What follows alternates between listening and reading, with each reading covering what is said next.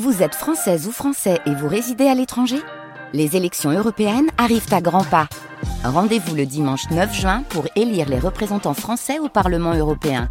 Ou le samedi 8 juin si vous résidez sur le continent américain ou dans les Caraïbes.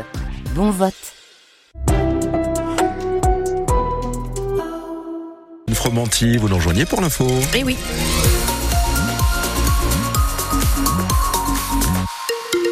Alors, nos routes dans la région sont fluides et dégagées, tout va bien, y compris sur le Touquet. Sur le secteur du Touquet, pour l'instant, tout roule bien. Il est 8h, Hélène, et ce petit coup d'œil euh, vers le ciel, c'est toujours ce brouillard qui est présent ce matin. Oui, euh, des brumes et brouillards euh, présents donc un peu partout dans la région. Ça devrait se dissiper pour laisser place à de belles éclaircies en fin de matinée, mais le ciel redeviendra gris ensuite, avec même de la pluie des averses pour cet après-midi.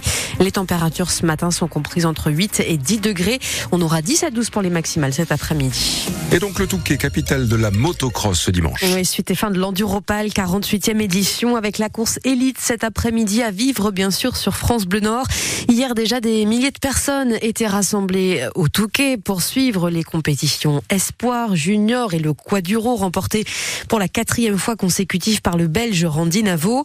Sur tout le week-end, 600 000 spectateurs sont attendus dans la station balnéaire, des curieux, des passionnés que la météo capricieuse n'a pas refroidi cette année, Romane Porcon. Les habitués de l'enduro, on les repère de loin. Bien installé dans sa chaise, Renaud, 21 ans, vient depuis tout petit. Pour tenir tout le week-end, il a ramené l'essentiel. La chaise de camping, les kawaii et l'apéro dans le sac. C'est important les chaises de camping? Ah oui, pour pas rester assis dans le sable. Souvenir d'enfance? Ouais, bah avec les parents, euh, dans le froid, euh, avec les copains, euh, on s'organise mieux quoi. L'autre élément indispensable à prendre en compte, c'est la météo.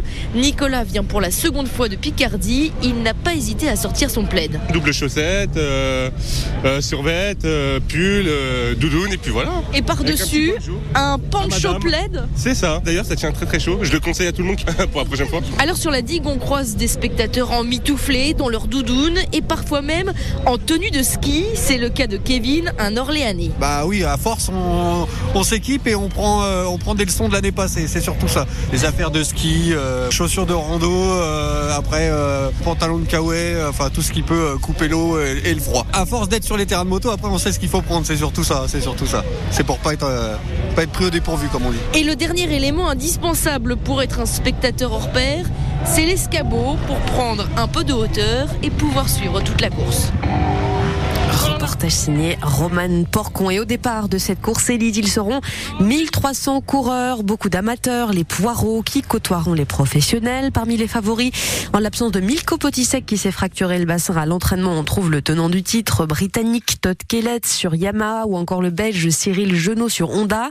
Du côté des nordistes, les espoirs reposent sur les frères Matteo et Florian Mio, originaires de Fény, ou encore de Jérémy Auquier, 23 ans, fils de l'organisateur. Il est en pleine forme et il espère bien jouer les premiers rôles. Je lui ai montré que même s'il voulait pas de moi cet enduro, et ben il allait me voir jusqu'à la jusqu'à la fin. Je suis local, hein, je suis je suis né à Cambrai et euh, depuis euh, maintenant cet été, je suis tout quétois. Donc je joue, euh, je joue à domicile. Ça fait vraiment euh, déjà plaisir de, voir bah, tout le monde qui est, derrière moi. Euh, Maintenant que Milko ne, roule plus, je pense que pour défendre le- les Hauts-de-France, bah, il y, a, il y a plus que moi. Donc ça, ça fait plaisir et, voilà de jouer à domicile et donner tout ce que je peux. J'étais privé l'an dernier, je faisais tout avec mon père, ma famille entre guillemets. C'était une structure familiale. On est arrivé à un moment donné où si on veut être pro, bah faut faire comme les pros et donc la famille c'est bien, mais entre guillemets pas au boulot où c'est toujours compliqué. hein. On le sait euh, que ça soit dans le sport ou même les autres boulots. hein. Travailler avec la famille c'est compliqué. Ça peut être bien comme ça peut être euh, des fois conflictuel. Donc euh, voilà, j'ai essayé de vraiment bien faire les choses en signant avec le team Honda SR. Maintenant il n'y a plus qu'à valider euh, sur euh, l'Enduropal et puis et puis bien conclure le championnat. Jérémy Auquier. Tous les concurrents qui devront parcourir le même tracé, 13 km, 3 heures de course en moyenne et tout ça est bien sûr à vivre sur France Bleu en direct avec nous. Émission spéciale Enduro dès 10h tout à l'heure avec Laurent Dereux et Pascal Tot en direct de la digue du Touquet. Et bien sûr, tous les résultats et temps forts de l'événement seront sur francebleu.fr. France Bleu Nord, 8h04 minutes. On s'intéresse maintenant, Hélène, à une maladie qui progresse malheureusement trop en France. C'est aujourd'hui la journée mondiale de lutte contre le cancer, dont le nombre de cas a doublé en 30 ans dans l'Hexagone. 400 000 nouveaux cas diagnostiqués chaque année dans notre pays.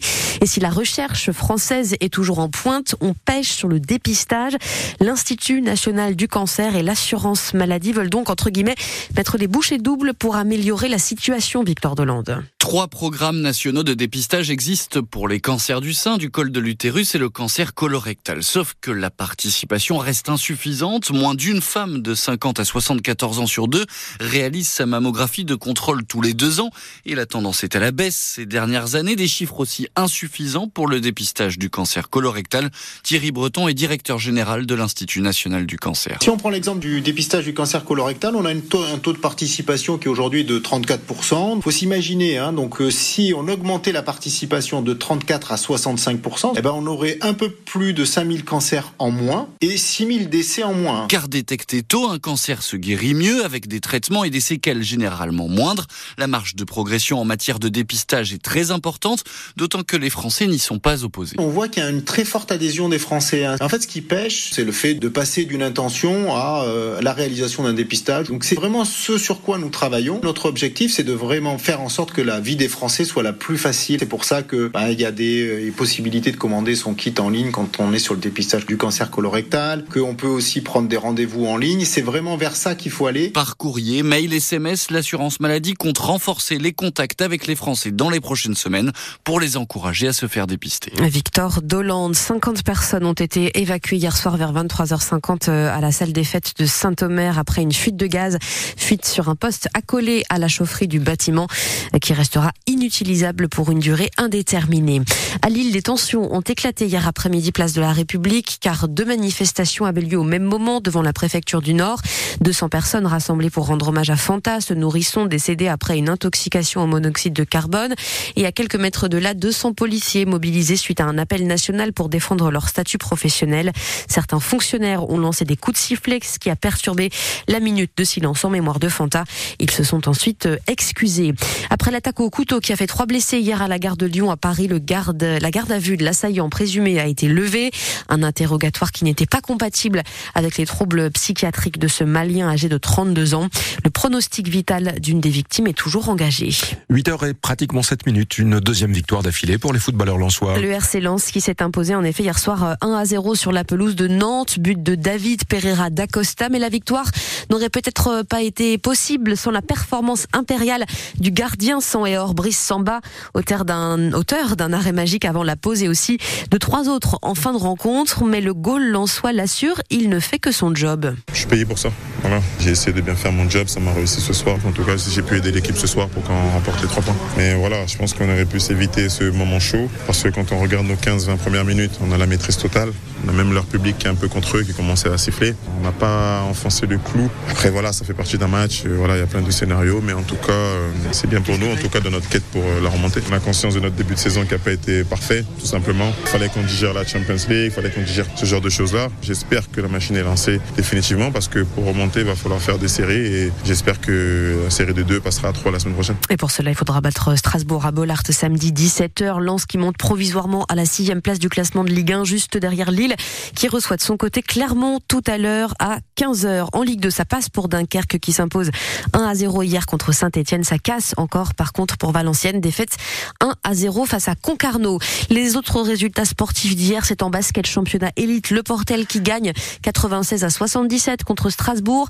En Ligue masculine de handball, Dunkerque perd face à Montpellier 36 à 26. Et puis en volet, Liga masculine, Tourcoing euh, a battu Nantes 3 à 1. Et en Ligue A féminine, cette fois, Marc en Barreul s'est incliné contre Paris Saint-Cloud 3 à 0.